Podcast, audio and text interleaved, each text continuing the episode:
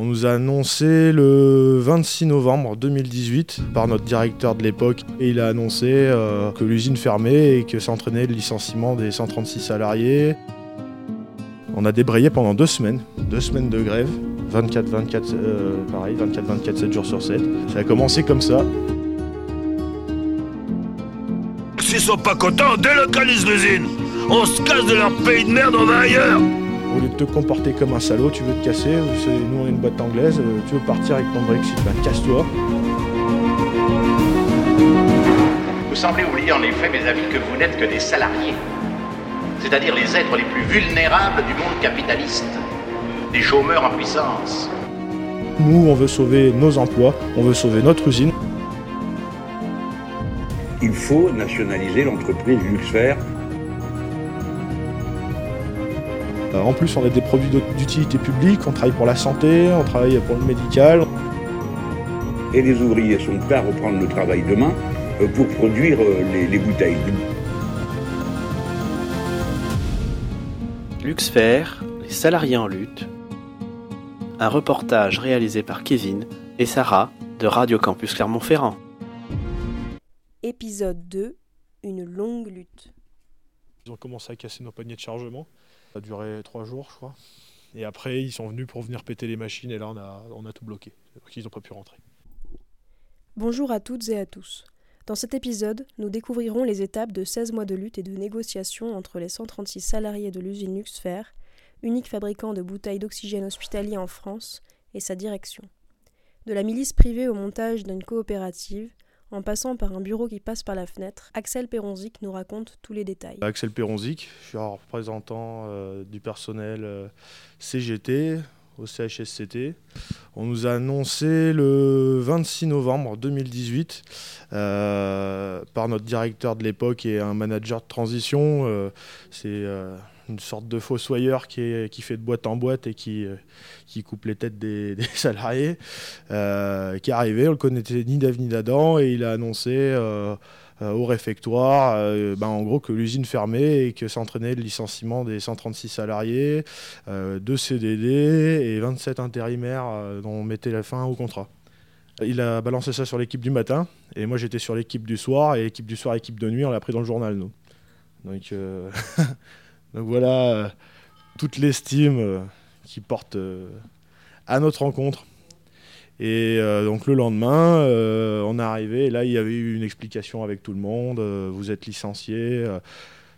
les raisons bidons, l'augmentation du cours de l'aluminium alors qu'il est en train de baisser, problème de compétitivité sur les extincteurs alors qu'on n'en fait pas. donc bon, ça- ça a commencé comme ça et on a commencé à débrayer. On a débrayé pendant deux semaines, deux semaines de grève, 24, 24, euh, pareil, 24, 24, 7 jours sur 7. Et, euh, et là, notre direction qui disait que notre usine était morte et qu'il n'y avait pas, de boulot, bah, on avait un carnet de commande plein, donc ils nous ont filé 375 euros pour re- retourner au boulot. Alors on n'était peut-être pas si mauvais que ça. Alors c'était 375 euros et un allongement de la durée de consultation. Parce qu'il faut bien comprendre que c'est tout encadré maintenant. Euh, Temps de licenciement, c'est un mois, deux mois ou trois mois. Et le but, c'est de gagner le plus de temps parce que plus on gagne de temps, euh, plus on a de chances de sauver euh, la boîte. Donc on a réussi à allonger la durée des, con- des consultations et euh, 375 euros de plus par mois pour refaire de la prod et même pas à son maximum. Donc on a bien dit aux gars de les mettre de côté pour préparer les prochains coups et, euh, on est parti euh, avec les collègues et on a décidé de dire ben, euh, plutôt que d'aller négocier les mesures du plan, on va essayer de sauver l'usine. Donc sur les 136, une centaine de collègues, on s'est rassemblés et pendant, pendant un mois non-stop, on a bossé à, voir comment on pouvait améliorer notre usine. Donc euh, on a passé euh, un sacré moment, et plus de 8 heures par jour, ça c'est sûr, euh, à construire un plan et on leur a montré que si on utilisait la moitié de ce qu'ils avaient budgétisé pour fermer l'usine, eh ben, ils gagneraient trois fois plus d'argent qu'en la fermant. Donc on a monté ce plan, on l'a construit, on l'a fait estimer par des chefs de projet, euh, euh, construit des plans machines, des plans de flux d'usine, euh, des devis. euh, euh, on a rassemblé tout ça avec l'aide de notre expert comptable et puis on a présenté ça à notre direction en disant regardez, euh, ça fait mal, euh, mal aux fesses de dire ça. Et quand on regarde son patron, il dit regardez, euh, si vous nous gardez, on vous fait gagner plus d'argent. Mais, euh, Mais bon, quand on est en train de tout perdre, on fait avec ce qu'on a. donc c'est ce qu'on a fait. Et, et en fait, ils ont, ils l'ont regardé attentivement et, et ils n'ont pas réussi à démonter notre projet. Donc ils ont tout simplement dit, bah, c'est trop tard, on l'a annoncé en bourse, tant pis pour vous. Voilà, vous êtes tous virés. Donc euh, bah là, on est parti par contre sur, euh, sur une grève. Les 375 qu'on avait mis de côté, euh, la prime gilet jaune aussi qu'on avait obtenue, qu'on a fait mettre de côté, les intéressements. on a dit à tout le monde voilà, maintenant que a, tout le monde a mis son petit pactole de côté, on est prêt à partir dans une longue lutte. On a un projet qui tient la route, donc ben, on va se battre pour ça.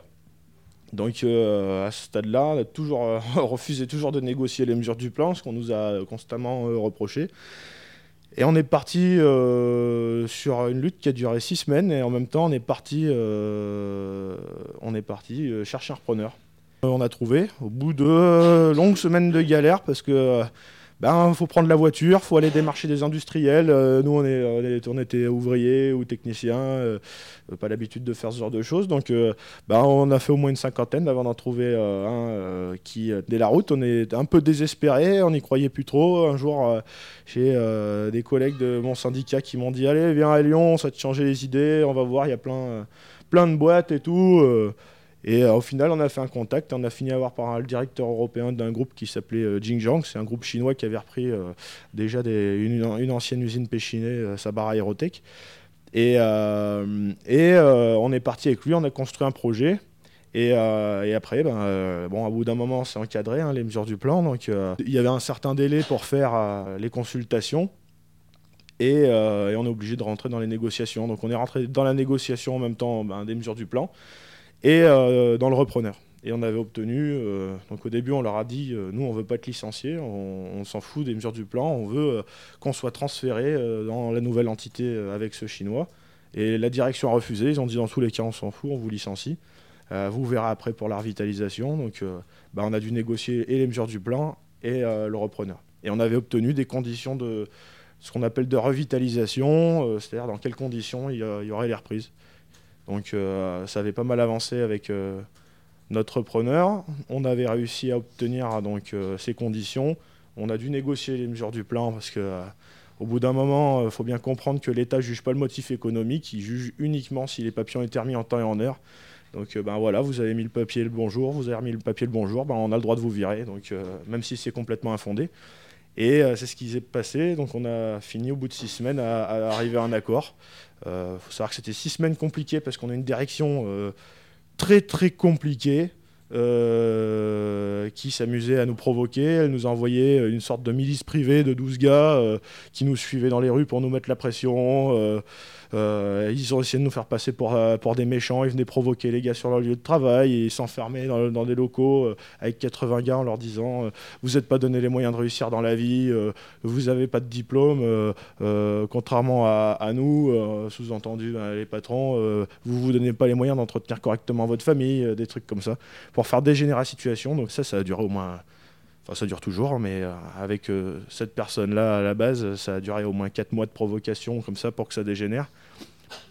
Jusqu'à ce qu'il y ait un petit échauffement et qu'il y ait un bureau qui passe par la fenêtre. Bon, rien de méchant. Et, euh, ils ont fini par, par, disparaître. Ils sont plus revenus, ils ont essayé de nous faire passer pour des, pour des gens violents, comme ils ont dit des sauvages. Ils nous l'ont dit en, négociation, des sauvages, des gens incivilisés ça fait plaisir. Hein Surtout qu'on s'était quand même tenu à carreau malgré tout ce qu'ils avaient déjà tenté, provoqué. Et, et 12 mecs qui sortent donner le pareil qui suivent dans les rues, c'est pas un comportement de sauvage par contre. Mais bon, c'est pas grave. Et, euh, et euh, donc il y, a eu une suspension du, plan de licenciement par l'inspection du travail et la préfecture euh, à cause du comportement de notre direction. Et euh, au final, ils sont revenus. Euh, L'État a fait venir la direction américaine et, euh, pour débloquer la situation, à discuter de certaines mesures. Donc on est parti à la recherche d'un autre preneur. On avait trouvé un avec qui n'a pas abouti. C'est lui qui n'a pas voulu donner lieu. Il n'est pas allé jusqu'à notre direction parce qu'il voyait la mauvaise volonté que mettait notre direction dans, le dossier de revitalisation. Et, et après, ben, on a décidé de partir dans on s'est dit, ben, on a travaillé avec un repreneur, on a fait une contre-proposition, on a travaillé avec un deuxième repreneur, on a monté des projets, on a démarché des clients. à la limite, euh, quitte à reprendre comme ils font barre sans argent à l'euro symbolique où ils prennent des subventions de l'État pour, pour relancer la boîte.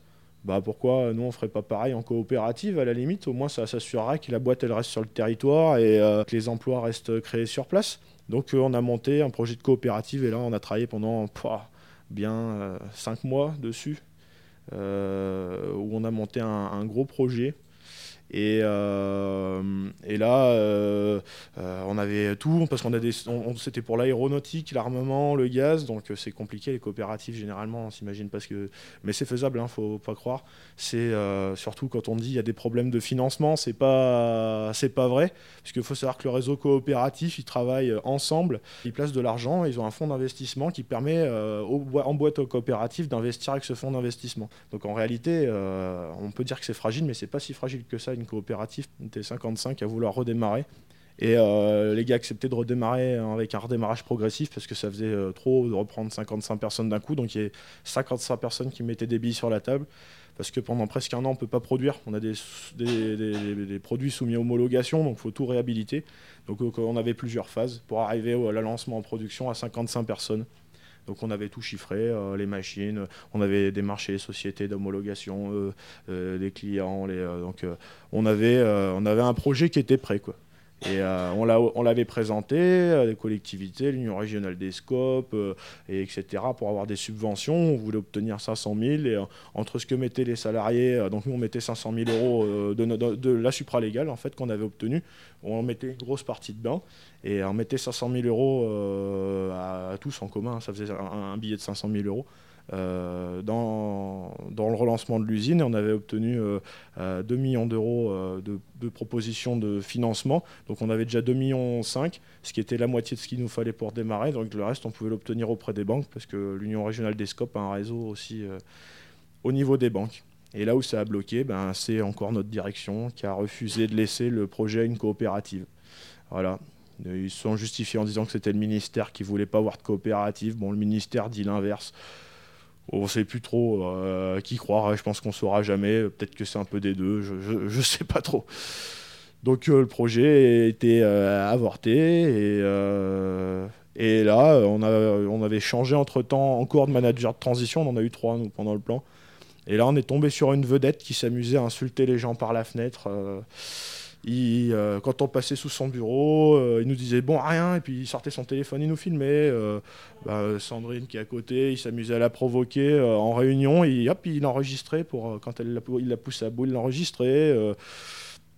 il faisait que des trucs comme ça. Il montait des faux plans diffamatoires et puis il nous envoyait un courrier en expliquant une histoire fabuleuse où on avait fait des trucs les jours où on n'était pas là il a fait ça tout le plan, il nous provoquait constamment, il faisait péter un câble aux gens, euh, il s'amusait quand il y avait des ex-salariés qui venaient pour faire leurs papiers, il les provoquait. Euh, pendant quatre mois, il a refusé de, respecter le plan de, licenciement qui avait été signé.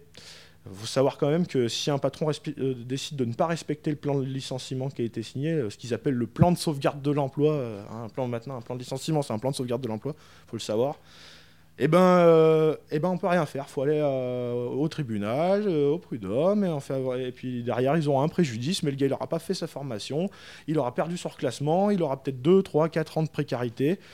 Et lui, ben, ça, le faisait, ça le faisait rire, puisqu'il disait ouvertement, mais il s'en cachait pas. Il l'a même fait noter, parce qu'il tenait à ce que ça soit noté, que, en, PV, que la raison, c'était pour donner une leçon de vie aux salariés. Donc euh, on refuse de respecter le plan, on bloque les formations des gars pour leur donner une leçon de vie, parce que ça ne suffit pas de les foutre dehors, de les humilier, de les faire suivre par des, euh, par des milices privées, les provoquer pour qu'ils jusqu'à ce qu'ils pètent un câble. Euh, derrière, même quand ils sont licenciés, qu'ils sont plus affiliés à l'entreprise, eh ben, la direction continue à les pousser à bout en leur, en, leur bloquant toute chance de, s'en sortir. Voilà. Donc 4, 4, mois de blocage et c'est sans personne n'a bougé. Ils ont dit ça devant les services de l'État, hein, devant la directe, personne n'a levé le petit doigt. Donc c'est 100 salariés qui ont dû revenir et, euh, foutre le bordel jusqu'à ce que le plan de licenciement qu'on avait signé euh, soit respecté. Et euh, ensuite, ben, cette personne qui justement a fait, décidé de faire venir une, grosse machine pour déjà casser pour un million d'euros de matériel chez nous pour empêcher que la boîte soit revitalisée. pour empêcher qu'on recrée de l'emploi sur place. Et, et un jour, ben, il nous a dit Bon, ben, je vous envoie en formation.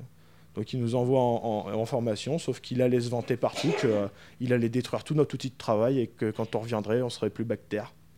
Sauf qu'à force de se vanter partout, on en a eu écho. Et donc on est venu.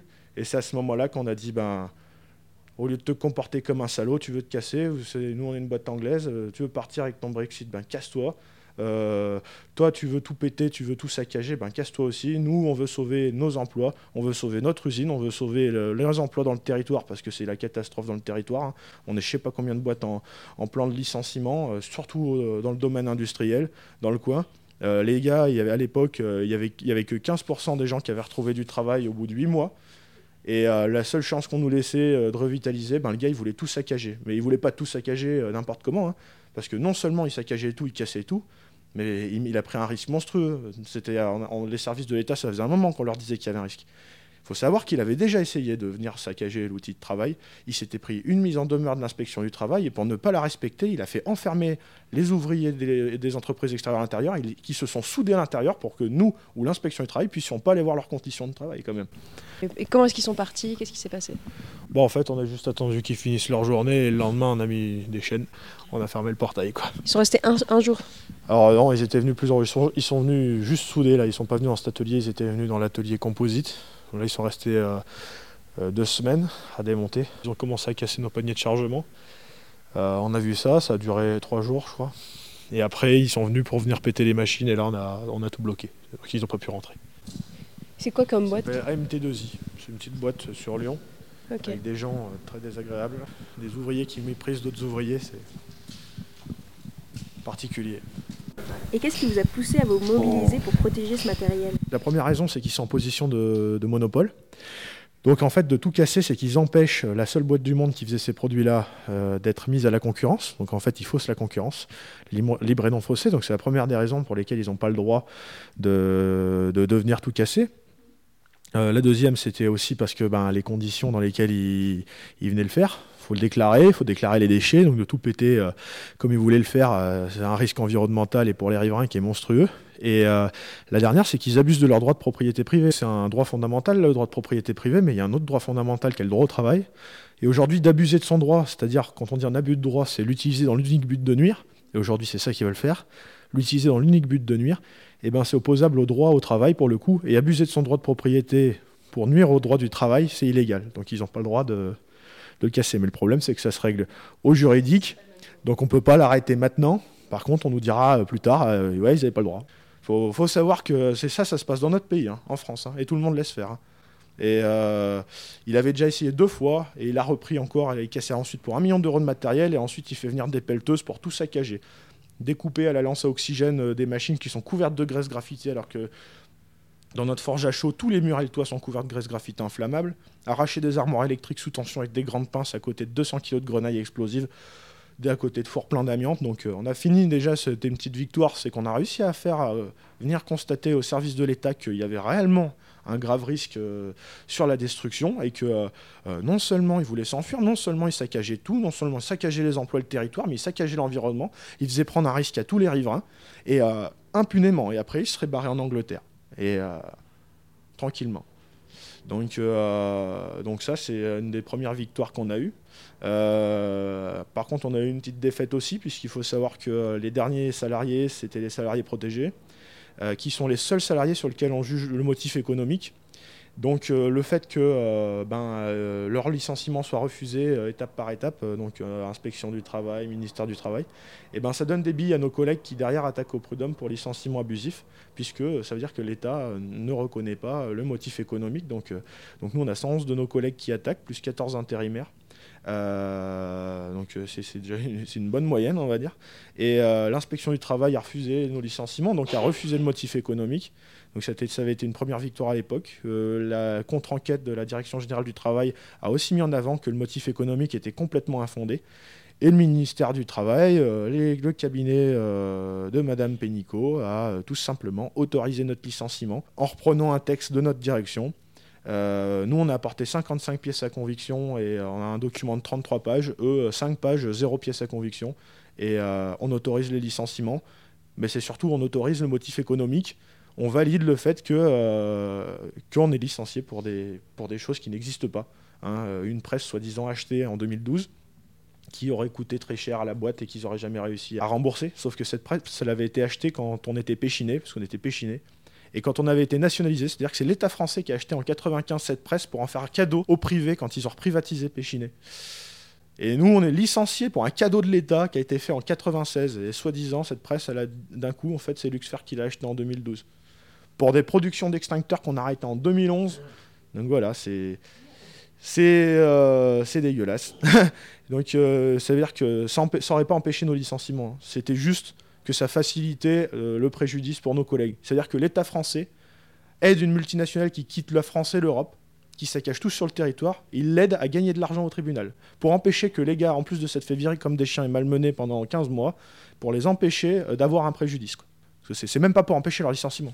C'est pour les empêcher que Luxfer paye un préjudice à, nos, collègues. Et maintenant, bah, on a des collègues qui reviennent au bout de. Donc là, ça fait 9 mois, il y en a les, premiers licenciés, ça fait 9 mois, et ils reviennent euh, se battre pour leur emploi, pour leur usine. Euh, il y en a même qui ont retrouvé du boulot, qui, viennent aussi toujours soutenir, parce que même s'ils ont trouvé du boulot, ils se battent pour leur usine, ils se battent pour le territoire, ils pensent à leurs gamins, ils pensent à leurs frères, à leurs sœurs, à leurs parents, en disant ben, si, au moins on crée de l'emploi, même si c'est pas pour nous, eh ben, ça sera pour le territoire.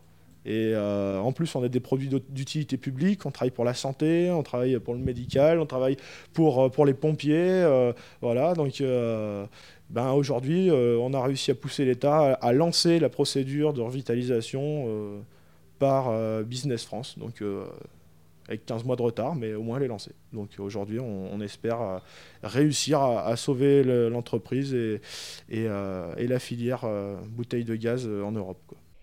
Et c'est la fin de ce deuxième épisode sur l'histoire de la lutte des ex-salariés de Luxfer.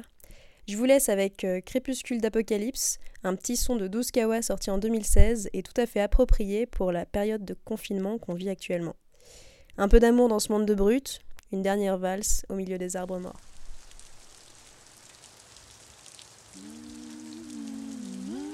Alors m'a juste trouvé une lettre. Quoi? Une lettre. Aucun être, c'est tout ce qui reste. Qu'est-ce que ça raconte? Mon Dieu, que ce monde qui s'effondre est sombre et sombre ensemble. Tant péril qu'il sent mon pays, c'est avant et après le volcan de pays. Depuis les mois de décembre, il tombe des cendres qui se mélangent aux flocons de l'hiver. Leur objectif était de descendre des gens virulents échappés d'un peloton militaire. Ils planent dans l'air comme une arme de guerre, mais ils nous l'annoncèrent seulement après des mois. Quand inoculent la terre, le virus était sorti de leur schéma. Après le tremblement de terre à sa rencontre avec les eaux irradiées Fukushima, c'est ce qu'on croit, cette eau qu'on a rejetée. Dans l'océan seulement, sans précaution d'emploi, dans les gros titres, des morts horribles, épidémiques jusqu'à chez moi. Bien sûr, l'Amérique a déclaré que c'était à cause de ces faux chinois. Les signes étranges ont commencé après les faits divers immondes. Les types qui mangeaient, ceux qui passaient, les dévorés vivants. Très grand nombre des morts vivants sortis de l'ombre. L'aviation bombardée de haut, Paris bombé, Washington, Londres. Et depuis lors, silence radio. Si très peu de gens sont toujours en vie, les villes sont remplies de zombies, mais pas les mêmes qu'à notre époque. C'est des villes qui écoutaient Skyrock. Au crépuscule de l'apocalypse, je veux que ta peau brûle contre mes lips, qu'on se tienne la main sous le porche et les zombies qui approchent. Je ferai du mieux pour être l'ersatz qui effacerait tes yeux ce remords. Avec toi, une dernière valse au milieu des arbres morts. Ils sacrifient nos vieux bacilles pour le profit, puisque ça rapporte quoi Tu trouves rien dans la pharmacie pour des zombies qui grattent à la porte, attrape l'acide, check, l'acide, check, du coton, de l'alcool, et puis on met le feu à des torchons qui sont enroulés sur des casseroles, barricadés, mais la porte tôt avec mon fusil à pompe funèbre, blow, crame une ganache qui dépasse du haut du crâne jusqu'à la lèvre, ma chérie, viens, tiens-moi la main, si on devait ne pas survivre aux assauts, j'ai détaché le chien dans le jardin et puis ouvert la cage aux oiseaux, que cru que le virus nous décimerait alors que l'Europe est en guerre à cause de l'annexion de la Crimée par les Russes à coups de bombes nucléaires, que la Chine envahit le Japon et puis la Turquie tue la Grèce, les États-Unis tuent tout le monde, bien sûr, ils disent c'est eux qu'on agresse. Israël termine tranquillement son génocide typique, quand soudain on vit des humains modifiés dans leur génotype. Au crépuscule de l'apocalypse, je veux que ta peau brûle contre mes lips, qu'on se tienne la main sous le porche et bute les zombies qui approchent. Je ferai du mieux pour être l'ersatz qui effacerait tes yeux ces remords. Avec toi, une dernière valse au milieu des arbres morts. Le coucher de flammes du ciel est trop beau sur les arbres qui crament en feu de paillettes. L'intelligence artificielle des robots, Siri devient Skynet. Leurs caméras qui suivent tous nos pas, Sarah Connor ne nous sauvera pas. Les machines, les traquer, espèrent attaquer les humains, ils savaient tous où nous traquer. Leurs chenilles faisaient trembler les chemins. Puisqu'ils avaient tous les codes et le connaissaient tes potes Même ton jour d'anniversaire, des données qu'on reverse Et sur Facebook, Twitter, les pseudonymes des vidéos games en RPG Ils se retrouvent vertigés, les humains se sont fichés tout seuls En référence Excel, les comptes bancaires Ils ont même les numéros des préférences sexuelles avec les animaux. Allez, copain y a pas de souci pour nous puisqu'on va sortir de la ferme tous les verrous et on va se cacher sur le toit. Je crois que cette fois-ci, bah, c'est l'attaque finale. Et je t'ai déjà dit que sans toi, je serais mal. Mais le toit craque, elle crie, plus de bruit quand elle atterrit à la cave. Est-ce qu'elle est encore en vie? J'en pleure de rage quand je vois tous les zombies se diriger vers la cave. À la porte, ça gratte, je dirige le canon de mon fusil. Comment? Une fille? Ma chérie, je t'ai cru en grand danger. Je pensais même t'avoir perdu. Tu dis rien, mais sa perdu avait changé comme de billes. Elle se jette sur l'un et m'arrache mon arme, on tombe sur le sol. J'extirpe mon schlass, transperce son sternum, il brise la nuque sous mes palladiums. J'attrape mon Remington, la crosse contre le mur et le sol et m'assois devant, le canon dans la bouche. Le sang gicle comme une douche, je gis avec ma de l'apocalypse, je veux que ta peau brûle contre mes lips, qu'on se tienne la main sous le porche et bute les zombies qui approchent. Je ferai du mieux pour être l'ersatz qui effacerait tes yeux, ces remords. Avec toi, une dernière valse au milieu des arbres morts.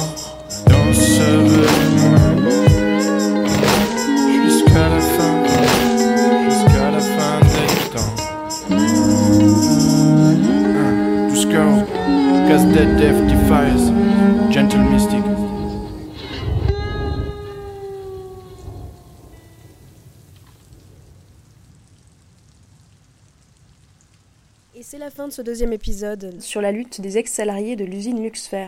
Dans un prochain épisode, on se retrouve pour suivre l'organisation de cette lutte, qui s'est mobilisé pour soutenir les ex-salariés de Luxfer, comment leurs familles vivent cette lutte depuis 16 mois, tous les détails dans David contre Goliath, l'épisode numéro 3.